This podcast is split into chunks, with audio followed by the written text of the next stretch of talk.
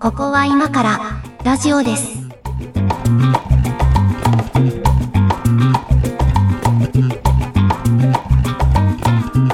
はい、ここは今からラジオですの時間です。お相手は上書きです。で、小屋敷です。今日もよろしくお願いします。はい、お願いします。あのーちょっとね、あの、お断りしておかなければいけないというか、あのちょっと謝罪したいことがありまして、この番組ね、あの、毎週水曜日にちゃんと更新されるように投稿予約はしてるんですけどね、なんかね、最近やたら水曜日だけこう忙しいんですよ。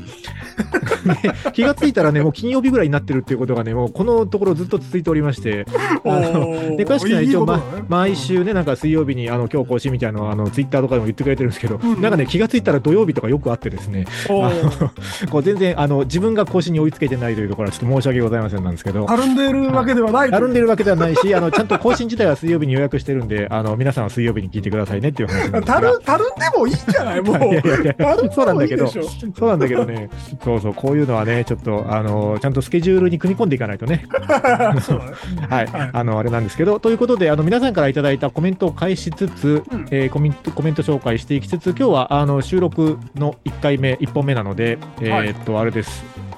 えートークテーマ、えー Spotify for Podcasters さんの、はいはいえー投稿トークテーマの中から一つ選んで今日やってみたいと思っておりますが、あの、飛距離を出す回ですね。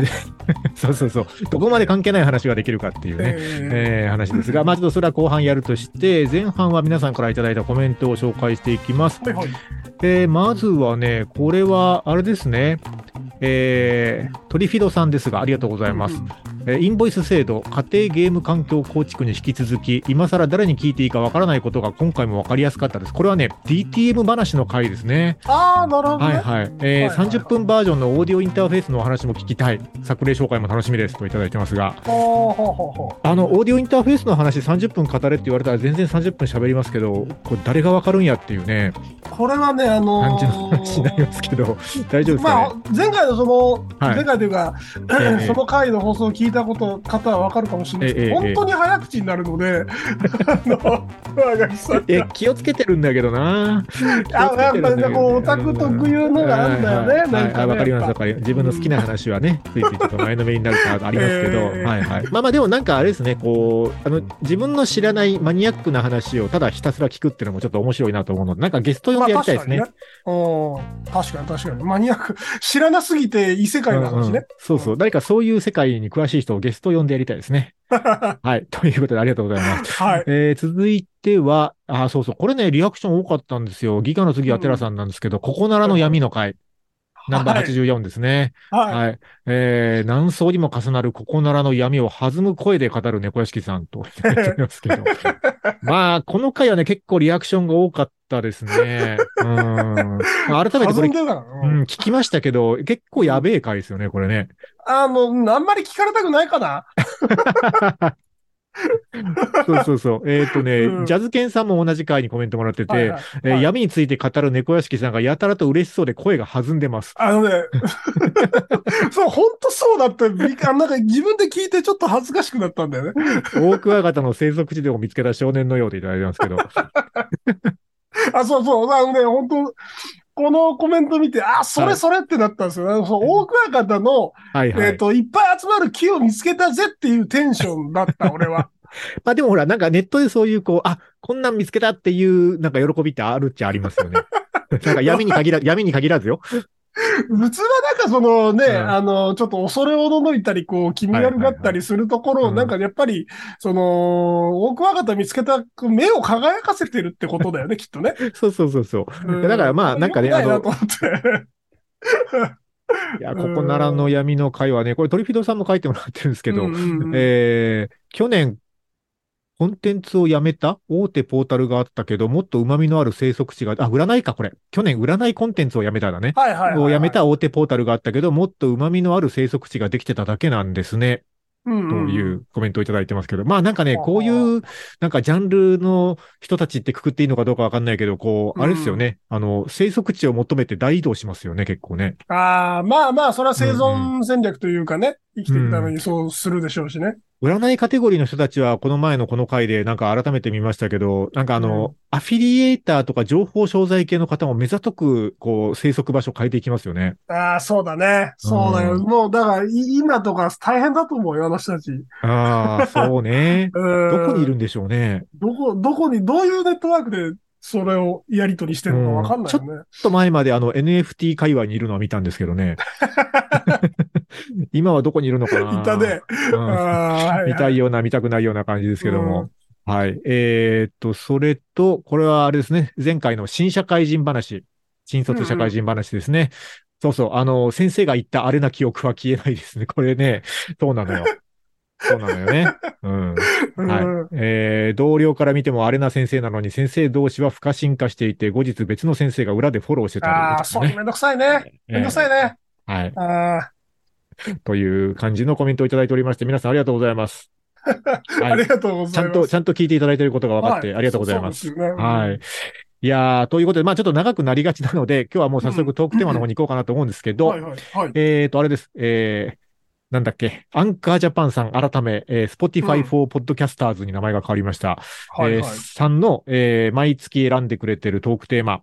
今回も4月トークテーマということで、うんえーっと、3つね、挙げてくださってるんですけど、1つ目が新生活への意気込み、2つ目が自分流節約術、3つ目がおすすめの手土産。以上3本です。いや、さすがの、さすがの消防ださ。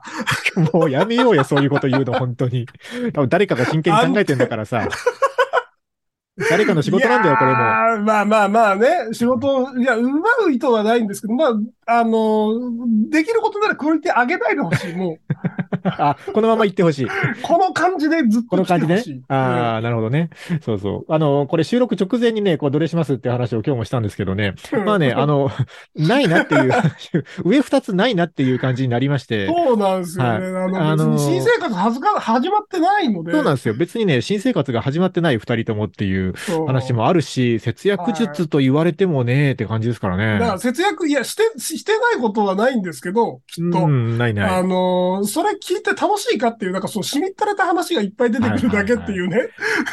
僕ね、あの、あだから今日ね、結論から言うと、あの、消去法でおすすめの手土産話をこのはい後スタートするんですけど、するんですけど、はいはいその前にね、節約術で一個言いたいことがあって、あの、何ですか、その最近物価が高いじゃないですか、なんかいろいろと。ああ、まあまあねだ。からね、油とか卵とか高いとか言うじゃないですか。うんまあ、それはね、高いのはまあ、しょうがないっちゃしょうがないし、なんとかやりくりしていくんでしょうけど、うんあの、どうしても消せないのはあれなんですよね。その10円安い卵を買うためだけに車乗って15分行く人とか言うじゃないですか。ああ、なんか。あれはね、のー僕はあんまり仲良くなれない感じがするね、情報番組で取り上げられがちなやつね。はい、はい、はい、はい。あれは僕はあんまり仲良くなれないなと思ってるっていう話を。まあ、平たく言えばアホかっていう話ですよね。はいそこまでは言ってない。そこまでは言ってないですよ。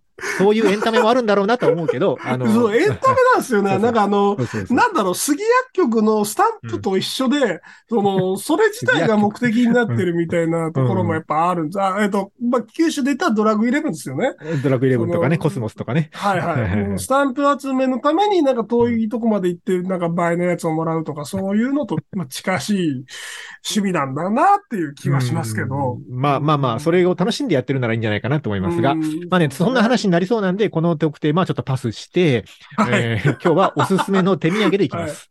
はいはい。はい。ということで、これね、あのー今のところ全くノープランなんですけど、なんかあります？おすすめの手土産。あのね、僕はこう、ま、前も言ったかもしれないけど、あの、はいはいこれに関しては持論が一個だけあって、ほうほう、はいはい。あのーなんだろう。この手土産の基準って、うん。えっと、自分で買いたくないけど、うん欲しいものなんですよ。ああ、なるほど。自分でわざわざ買いはしないけど、もらったら嬉しいぐらいの。っていう、なんか、その、なんだろうな、たっけえたい焼きとかさ、はいはいはい。たい焼きという、その、なんだろう、まあ、たい焼きに、たい焼きのポジショニングも人それぞれだと思うんだけど、まあまあ、そうだね。俺、俺の中ではまあ、ただ、ただのスナックというか、うんあのーそんなに高い位置にはいないわけ。はいはいはいはい。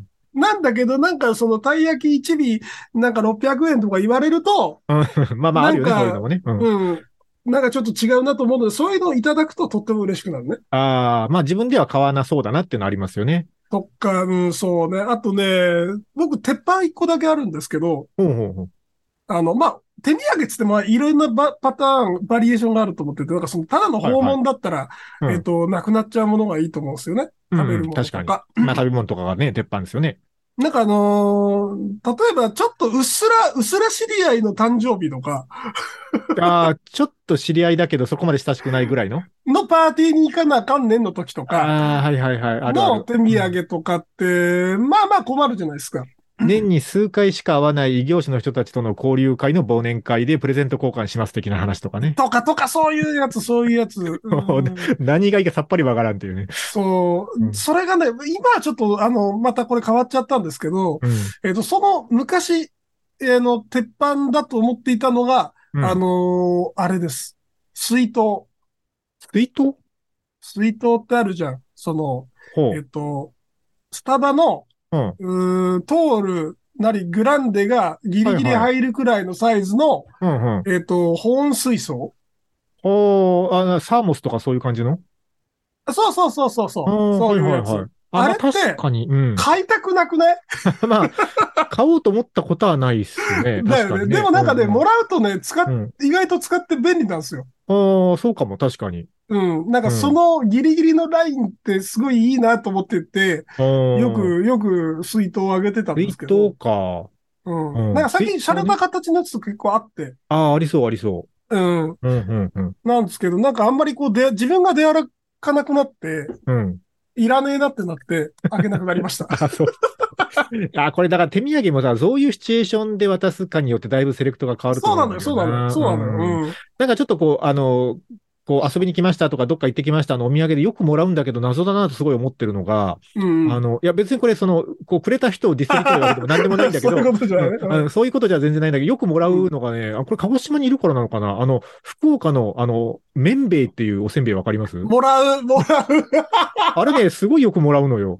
で、いや別に美味しいんですよ、食べたら。食べたら普通に美味しいし、あの、まあ、もらったからには食べるんだけど、うんなんかね、率が異様に高いのと、あとまあなんか、まあ一応福岡のお菓子なんだろうけど、鹿児島のファミマでも売ってるんですよ、別に。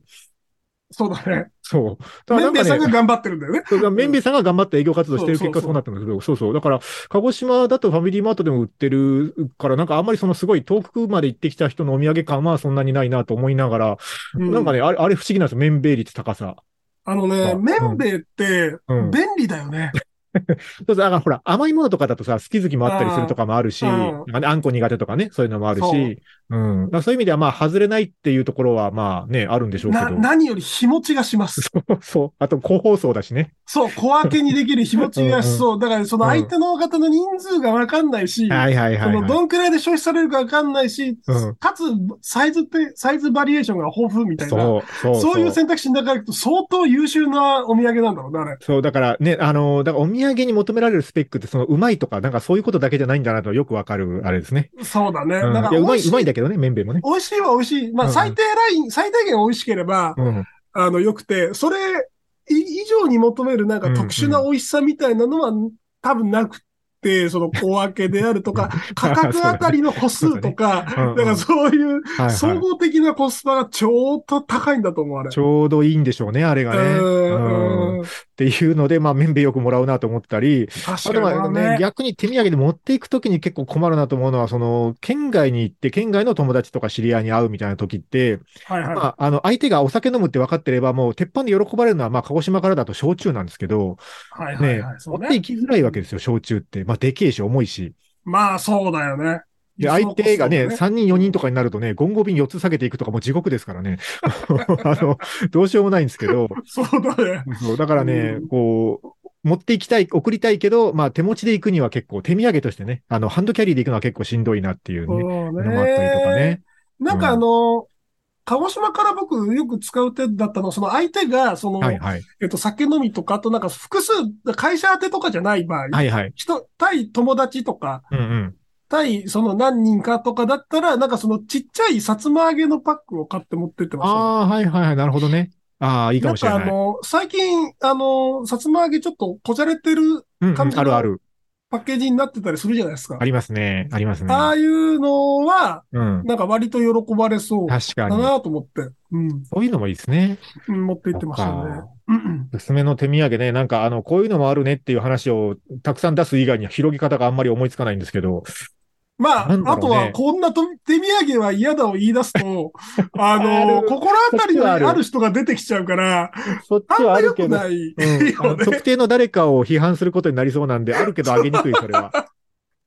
だぼやかして語るにはいいんじゃないの？いや、まあまあ、そうだね。そうだね。だからその、うん羊羹を持ってくる、会社に持ってくるのははいどうなんだとか、その、個包装じゃなくてさ、なんか、あはいはいでっけえ塊の羊羹。一本のね。うんなんか、あれ、まあ、これ、あれなのかもしれないけど、羊羹ってさ、なんか基本的には謝罪の時のお菓子じゃない？なんか。あ、それトラヤの話です。まあまあ、トラヤが、まあ、鉄板だけど、なんかね、で羊羹って言うとなんか謝罪に来たのかなって感じしますけど、そんなことないかね。なんかね、その、羊羹、カステラあたりは、うんうん。なんか昭和の感じはああ、まあそうだね。ね。それは昭和の謝罪菓子な感じはするよね。こ古式い豊かな感じというかね。なんか、そうそうそうそう。古めかしい感じはするよね。うん。そうね。あの、もう、あれですよ。その平成の謝罪菓子はヨックモックとかでしたよ。あ、そうなんだ。うん。えなんか俺一回やらかした時に上の人はヨックモック持って行ってたよ。え それやったからやらかしたんですね。うん。あ、そうそう。あとあれだね。えっと、綿米に似た話で言うと、あの、ほら、うん。えっと、最近年度末だったんで、こうなんかね、い移動しますとかさ、なんかお世話になりました的なご挨拶が結構あったんですけど、ああいう時によく使われるの、持ち吉ね。あー、あれもコスパっていうか、その使い勝手がいいね。持ち吉、なんか年度末やたら飛び交ってるのを目にすある。飛び交う、飛び交う、飛び交う。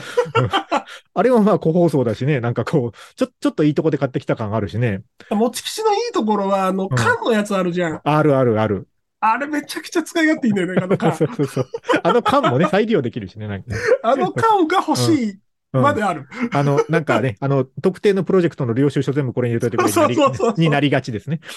チキンの缶とかはね。うんなりがちなりがち。うんそうそうそう。何の話しようと思ったんだっけな。あ、そうそう。だから、まあ、ぼやかして言うと、あの、こんな手土産はやや困るで言うと、あの、うん。えっ、とね、まあ、例えば、その、紅茶とかそういうやつなんだけど、あの、フレーバー系のやつあるじゃないですか。その紅茶も普通の、ノーマルな紅茶の、なんかティーバッグとかだったらまだ、まだいいんだけど、そのう、んフレーバー的なもののアラカルトみたいなさ、詰め合わせみたいなやつとかは、ちょっとおしゃれお土産として選ばれがちじゃないですか。うんうん。だけど、こう、んフレーバーって結構、その、なんていうか、好き嫌いがあるというか、そうなんだよね。ね、あの、ダメなの多いんですよ、そういうやつで。うそう、うんそう、これは無理だな、みたいなのがあるので、ああ、そうだね。うん。なんかその、フレーバー紅茶ってさ、クロート向けじゃん。クロート向けだね、そうそうそう。基本クロート向けだと思ってんだけど、うんうんミントティーとかさ。ああ、まあ、そうね、ねミントとかも好き好きあるよね。そうそうそう。うん。で、そクロート向けのものをプレゼントしちゃうのは、うんその、する側にもあるし、される側も、なんか、その違いがわかる人みたいな空気出しちゃってるのかもしれないですよ。この人はちょっとなんかこだわりが強そうな人だから、ちょっとこうマニアックな贈り物の方が喜ぶんじゃないかみたいな。普通の、だから、麺兵衛じゃ喜ばない感じを出してると、全然、全然麺兵衛でいいよ。う んあの人のお土産なんか違いがあってよかったな、みたいな感想を持たれたいと いうところを刺激してしまってるのかもしれないですね。はいはいはいはい。うんそうね。だから、こう、まあ別に紅茶に限らずなんだけど、そういうこう特殊なフレーバーがついた系の何かとかはね、割とはいはいはいね、あの、もらった時に、ああ、こう気持ちは嬉しいけど、残念ながら食べられないみたいなのあるので、それはそうねちょ。っとね、気をつけるべきポイントかなと、ね、逆に送る側になるときは考えたりしますけどね。そうだね。うんなんか、うん、あの、ご当地〇〇みたいなやつを、はいそはいはい。の持っていくこともあるんですよ。はい、ありますね。だからその、ゆかりもへったくれもない、その、な、何か？で、よりは、その、僕が住んでるとこでなんか有名らしいんですよ、みたいなありますね。ので、うん。持っていくんですよ。で、それが、なんか、その、苦節用地元菓子だった時のはい使はいいはい。づらさみたいはいな。はいはい。なんか、あの、僕が住んでるとこはなんか、ただのそのくず餅あ、くず餅。で、くず餅で、まあ、そんなにその、きほぼきな粉の味なんで、そんなにそんこなことないだろうけど。う、好みがある感じでもないから、まあ、はいちょっと渋いかなぐらいのうんうん。感じなので、あんまり困んないですけど、なんかそれが例えば、ね、ジャスミンフレーバーのくず餅がこの辺では有名なんですって言われても、ああ、まあね。うーんってなるじゃん。なりますね。確かにね。いや、まあそれが好きな人もいるでしょうけども。うん。さまあ、その土地を上げてそれを盛り上げてたらあれなんですけど、なかなか難しいよね。うん。うんこの前ね、えっと、去年だったかな。あの、まあちょっと、割と全国からいろんな人が集まる会に、ちょっと県外で出席しないといけなかったんですけど、そこにね、あの、まあ、手土産を持ってきてくれた人が何人かいて、やっぱね、なんかね、こう、あの、広島の人とかだったら、やっぱね、あの、広島県外の我々からすると、もみじまんじゅうだってなるわけですよ。そうだね。うん。で、広島の人からするともう、まあ、宮城県でしょうけど、うんなんかそういう、こう、なんか、この土地ならこれみたいな鉄板のものがあるっていうのは、なんかあんま考えなくていいですよね。そのそうだね。静岡県の人はね、なんかうなぎパイ持ってくるみたいなさ、なんか、そうそうそう。もう、県外の人誰でも知ってるその土地の有名なみたいなのがあるじゃないですか。そうだねそこの感覚が、だから例えば自分は鹿児島に住んでると、県外の人から見た時の鹿児島のそれってなんだろうなとかね、あんまピンとこないんですよね。うんうんうん。ないですよね。なんかそんなうなぎパイ的なものとか、もみじまうんじゅうなぎパイ的なものが。的なものがはないけども、その、なんかね、地域を超えるとあったりするじゃない？うん。うん。あ、の、鹿児島県民におなじみのカスタ丼あるじゃないですか。カスタ丼とか思い浮かぶんだけど、あれ、県外でどのくらい有名なんだろうとかね。いや、カスタ丼という名前ではないんですよ。はあ、はあはあの、萩の月という別あ、あ、いや、それはさ、それはさ、あの、カスタ丼派の人が怒るやつじゃん。なんかジェネリック萩の月とか言われてさ。そう、そうなのよ。だから、あのね、そこうんの越境しちゃいけないっていう、その、なんかルールが多分あって、うんうんうん。あの、九州の下関越えたらダメなんですよ。ダメだ、ダメなんだ。ダメな類なのもあるんだうん、多分。うんうん。うんあだから鹿児きゃいけないね。なんかほら、お隣行くと熊本だと、まあ、例えば神太鼓とかさ、ななんかあるじゃないですか。ありますね思い浮かぶものが。ね、うん福岡だとそれこそ麺べいとかさ、うんなんかあるじゃないですか。なんか鹿児島って県外の人から見たときに、あ、これがあるよね、みたいな、こう定番手土産みたいなのが、なんかあるんだろうかって思っちゃうんですよね。海外から見た定番がなかなか見つかりづらいようね。ん、カルカンとかもね。県内から見たらなんか下駄派とかさ、あ、下駄がね。かなり独自性の強いものはあるじゃん。これ、これ多分その県外の人1ミリもわかんないと思うけど、金星まんじゅうとかさ。なあ、金星まんじゅうね。なんか、県内の人だったら全員知ってるけど、みたいなものが、うんこうね、いざこの、県境を越えた時にね、どれぐらい評価されるものなのかっていうのが、ああるところは羨ましいなと思いますけどね、もう考えなくていいんでね外。外から見た定番確かにないで、なんか黒豚持ってこられてもね、みたいな。まあそうなんですよ。そうなんですよ。そういう感じになっちゃうよね。なんか、もみじまんじゅうとかうなぎパイみたいにさ、なんか、ああ、さすが広島みたいな感じで言われてばとこう、ね、みんなに一つずつ配って終わりみたいにできる感じのものがね、なんかあるといいまあ多ですよね。分、それってあの、空港のショップの品揃えだと思うんですけど、はいはいはい。結局焼酎に行き着くよね。あ、まあね、まあね、ねお酒はまあ鉄板ですよね。うん。東京だと何なんですかね？なんか東京何でもあるっちゃ何でもあるけど、ザ東京土産って何ですか？ちょっと前だと雷おこしとかじゃないですか。ああ、まあでも雷おこしもらったことはあんまりないな。どっちかっていうとなんか、東京出張のお土産ですとかでもらってたのは、ごま卵とか？今あるのか知らんけど。あるあるあるあるある、ある、ごま卵。あるある。あとなんかあの、東京土産でもらって意外なのはひよことかですけどね。あれ福岡じゃないのって思うんだけど。あれどっちなの？福岡なの？いやよくわかってないんですよ。なんか東京だっていう人と福岡だっていう人がいるからね。のあるねどよくわかんないですけど、まあ、ひよこも東京土産でもらったりもするから、おおっと思ったりするんですけどね。あとあの、うん形の違うカスタードでおなじみの東京バナナでしょ？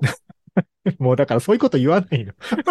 多分、多分なんか違うんだから、製法とか。バナナ風味がするはい、はい。東京バナナもよくもらう、確かに。うん。でも東京のお土産って多うん分なんかその、まあ、年代にもよるんだと思うんですけど、うん。えっ、と、どこそこのはい。〇〇っていう買い方の方がああ、は合ってるような気がする。その、えっ、と、東京にはなんかその名のあるお店が多分たくさんあるわけじゃないですあ。か。ああ、そういうことか。はいはいはい。なんとかの名店の何々のみたいなね。そうそうそうそう。うんなんかその、ね、その年代にも本当によるんだけど、うんうん。あ、この間のなんか、わ話題になってたね、みたいなやつを持っていけるのが強いだから、なんかその、うんザ東京みたいなやつは海外向けになんか、になっちゃうんだと思うんだよね。スカイツリーに行ってきました、クッキーみたいなそうことですか？そう。そうそうそう。スカイツリーにあるものは大体海外向けなんで。うん。なるほどね。う。うんん。今日あれだよ。あの、おすすめの手土産からあまりトークが全然ジャンプしてない感じがするので、本当だ。これは仕切り直した方がいいんじゃないかと思いますけどね。あの ちょっと曲をいきませんか？意図的にその、飛距離を出したいみたいな。はい。ということで、猫屋敷さん、一曲お願いします。ああ、そうですか。えーっとですね、全然選んでいなかったんですけど、はい、はい。えーっと、東京スカパラダイスオーケストラフィーチャリング生田リラでフリーフリーフリー。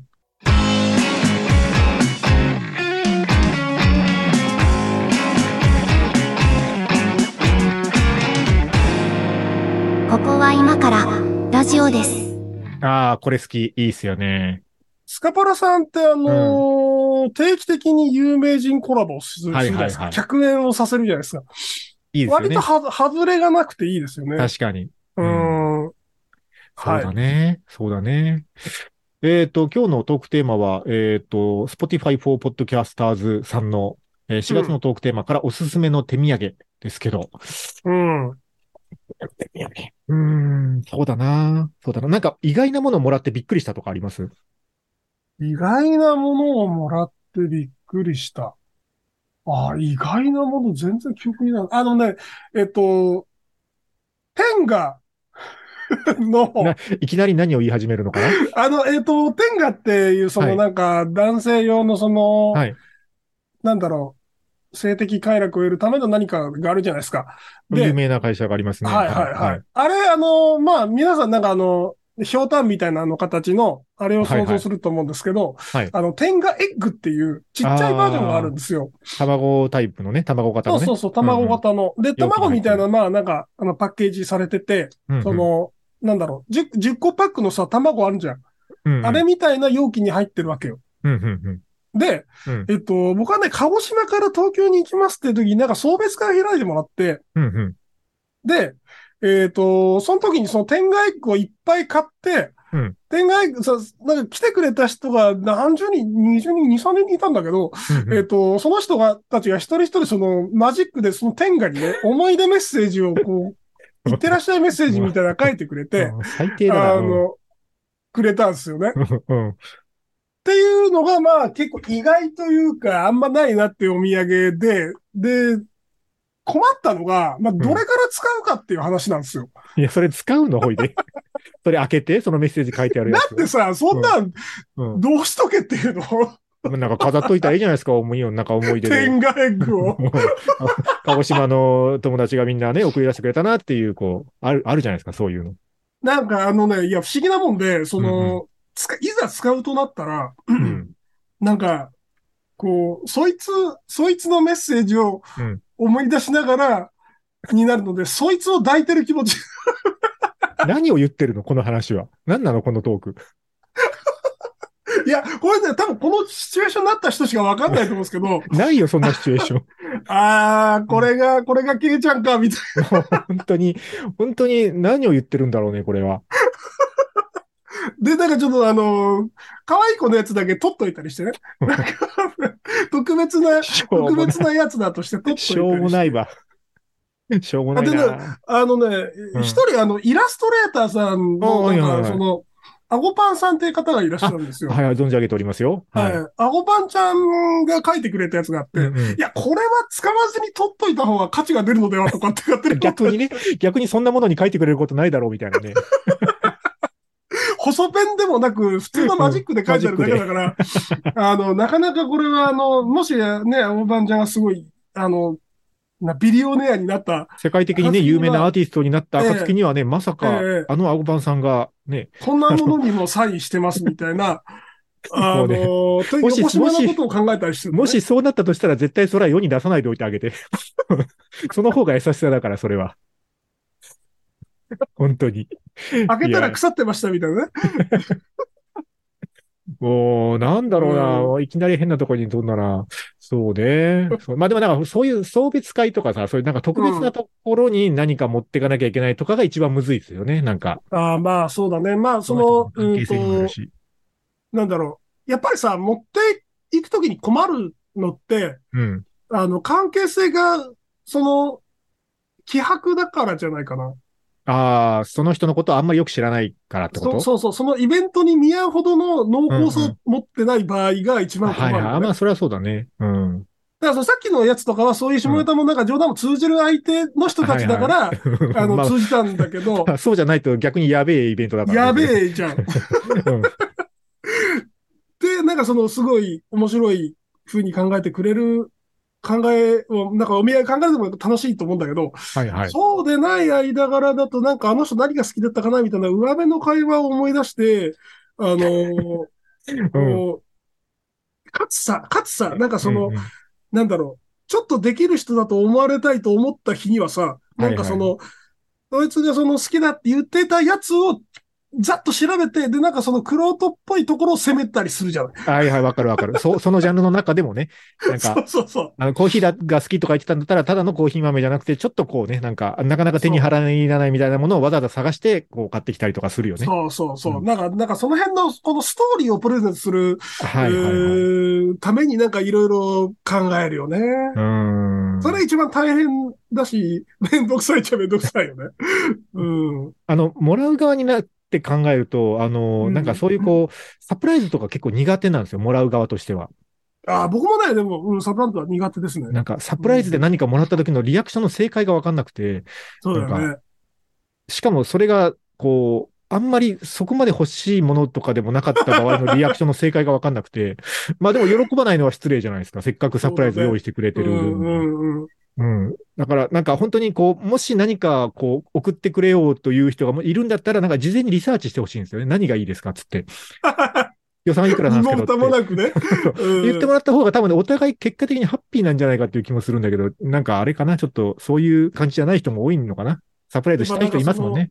やっぱストーリーを作りたい人みたいなのはやっぱいて、うん。うん、なあの、手土産とはちょっと違うけどさ、なんか本当にあの、うんこの文化が普及してよかったなと思うのは、あの、結婚式のさ、お返しとかでさ、あの、うんもうある時期からカタログギフトになったじゃないですか、なんか主流が。なったね。うんあ、本当に、あの、いいなと思って、なんか、あ、ねある意味なる前さ、なんか絶対使わない皿とかもらってもさ、もうどどうしようもないじゃないですか。捨てるに捨てれないし。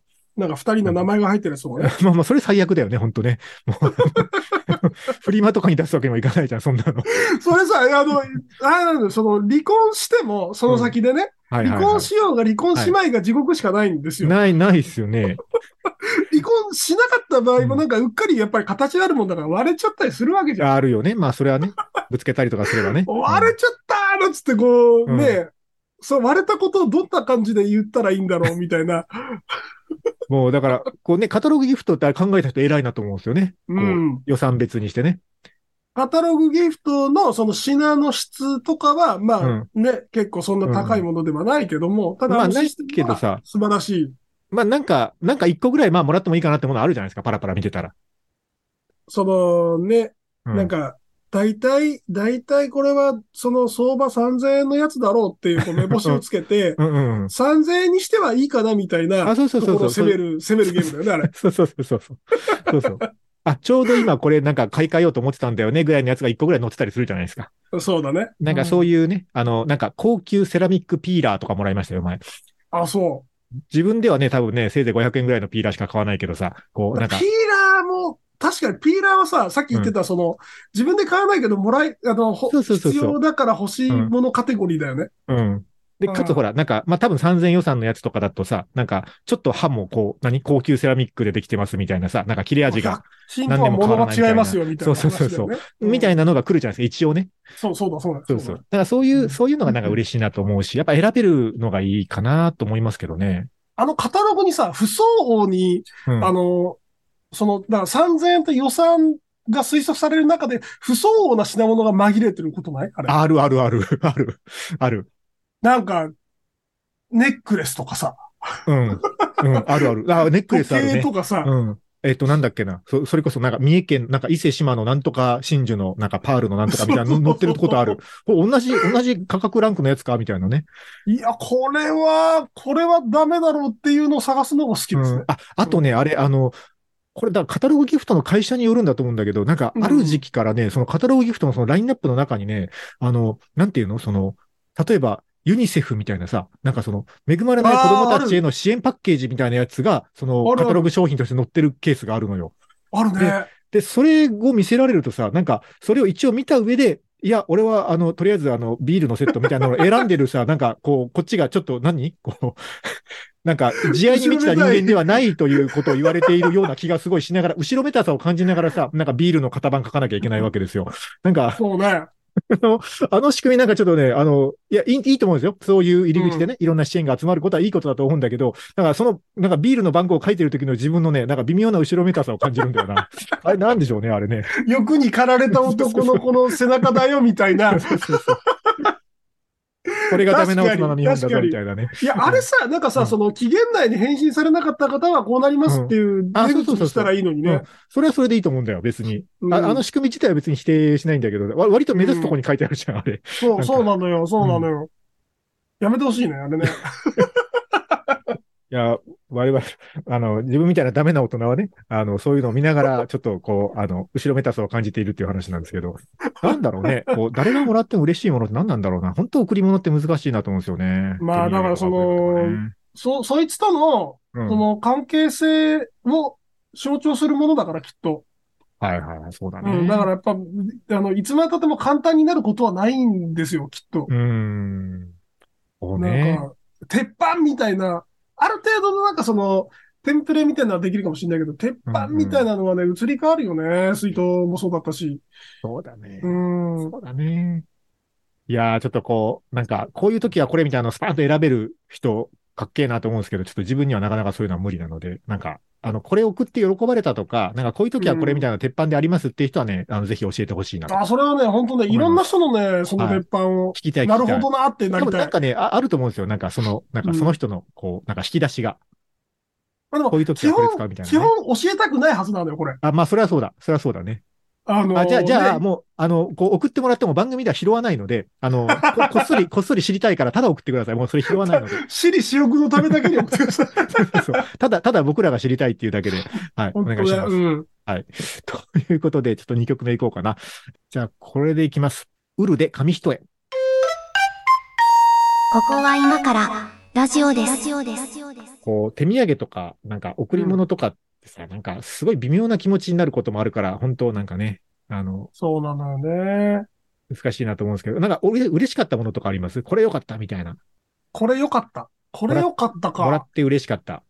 あるいは送って喜ばれたでもいいですよ。これはヒットしたみたいな。あーん、あんまり記憶にないな 我々ね、経験値が少なすぎるのよ。そういう意味では、なんか。なんかね、気が、あのね、えっと、多分その、偏差値的にはね、46とかだと思うのよ。その、平均にちょっと届かない。ちょっと平均届いてないんだ。うん。あ、でもそれすげえわかなんだる。と思うんだよね。その、そもそもその、土産物なり、そのプレゼントを選ぶっていうのがすごいね、うんあの、ストレス源なんですよ。わかる、わかる。嫌とかじゃないんだけど、失敗できないみたいな、なんか謎の脅迫観念があって、うんうん。難しいよね。難しいと思う。うんあの、なんか、ちょっと今すごい黒歴史がね、フラッシュバックしてきたんで、うん。あの、まあちょっとここであの、供養したいんですけど、はいはいはい。若い頃です。ものすごい若い頃。もう本当はい二十歳とかの頃です。二十歳とかの頃にね、あの、それこそちょっと旅行に行って、うん。で、その、まあ、これ詳しく言うとちょっとあれなんで、えっと、うん。とある女子にね、あの、お土産というか贈り物を、はいはいた。旅先で買ってうん。帰ったことがあるんですけど、まあなんか、もう今、今考えるともうこれもうただの黒歴史でしかないんだけどさ、その、おやっぱちょっと珍しいものがいいだろうと思ったの、その時の。ああ、はいはい。二十数年前の上書きは。ちょっと珍しいものが、あ、こんなのあるんだって喜んでくれるんじゃないかなと思ったのが一つと、うんうん。まあ女子だから、なんかアクセサリーが嬉しいんじゃないかと思って、はい。そんなの選んだこともないのに、なんかアクセサリーに類するものをこう探したりしたわけ危ですよ。ねえもう危ねえもうもう危ないでしょ？で、その結果ね、はその結果いろいろ、いろいろこう迷って選んだ商品というか、そのお土産品が、そのね、えーっと、まあ、真珠なんだけど、その、うんえっと、こう、生きてる状態の貝が、あの、うん。開けたら中に真珠を抱いてるっていう、あの、パッケージがあったのよ。わかります？生きてる状態の貝が？うん。まあ、生きてるというか、なんていうの、まあ、だから貝なのよ。生物なの。生物なんだ。だからそれもらった人はどうしなきゃいけないかっていうと、それ開けて、その貝を自分でこうこじ開けて、あ中ー中からこうぐにゅってこう真珠を取り出さないといけないわけ。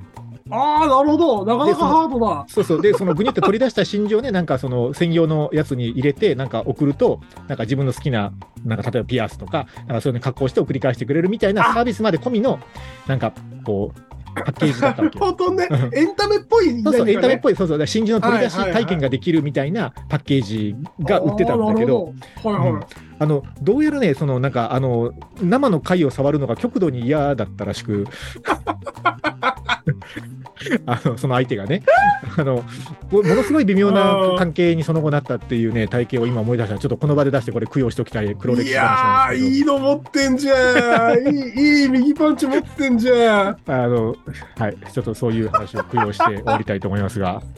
いや、それはまあ、うんその、なんか、そのロマンティック、うんざあのね、あの、企画書の上ではロマンティックだと思うのよ、それ。企画書の上では。うんうんうん、あのーその、ポップとか、さ、店頭のポップとかでは、うんうんロマンチックに見えるんだけど、その生のグロさみたいなものから、やっぱ乖離してる、ね、まあねその。企画は。なんかまあ、こう、そう、多分ね、もう覚えてないけど、昔のことすぎて、覚えてないけど、その時のこう脳内としては、なんかこう、一緒にね、こう、なんかキャーキャー言いながら一緒に回開けて、わあ、こんなん出てきたとか言いながら、こう、楽しみたかったんだと思うんですよ、多分、多分ね。